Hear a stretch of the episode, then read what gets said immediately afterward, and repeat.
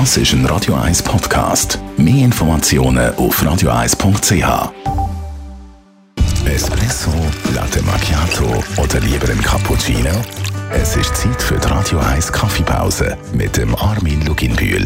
Präsentiert von der Kaffeezentrale. Kaffee für Gourmets. www.kaffeezentrale.ch Die Schweizer trinken extrem gern und viel Kaffee, Platz 5 im europäischen Vergleich. Aber wir Schweizer trinken nicht nur gerne Kaffee, sondern wir exportieren auch gerne Kaffee und das in grossen Mengen. Armin Loginbühl. Ja, richtig. Also ich habe gerade so eine Zahl mir äh, ins Auge gejuckt. 140 Millionen nur im Juli 2017 sind exportiert worden. Das heißt, wir sind eigentlich Weltmeister. Es, es, tut kein Land mehr Kaffee exportieren, wie das die Schweiz macht. Und das hat sicher etwas zu, dass Nespresso sehr stark gewachsen ist und mit drei äh, grossen Röstereien im Weltland äh, vor Ort ist. Wird das alles in der Schweiz produziert. Das ist eine wahnsinnige Erfolgsgeschichte von Nespresso. Warum ist Nespresso so extrem durch die Decke. Also ich glaube, sie hat wirklich verstanden, dass Kaffee nicht einfach nur ein Getränk ist, das irgendwie wach macht, sondern sie hat es äh, zum Luxusprodukt äh, entwickelt und hat auch so äh, kommuniziert. Das heißt, äh, seit 2007 ist der Clooney, Schauspieler, dran und verkauft äh, Kaffee mit.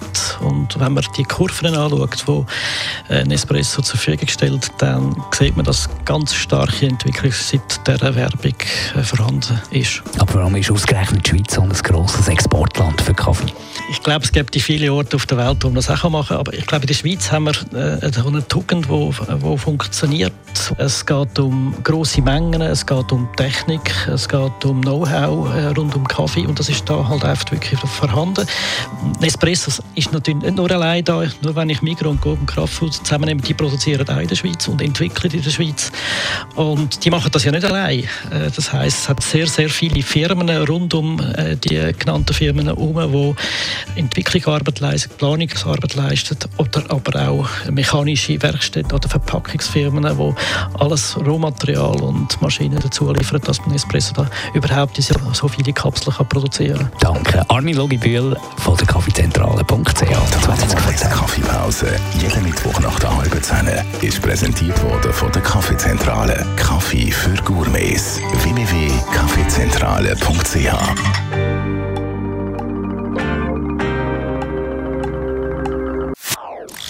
Das ist ein Radio 1 Podcast. Mehr Informationen auf radio1.ch.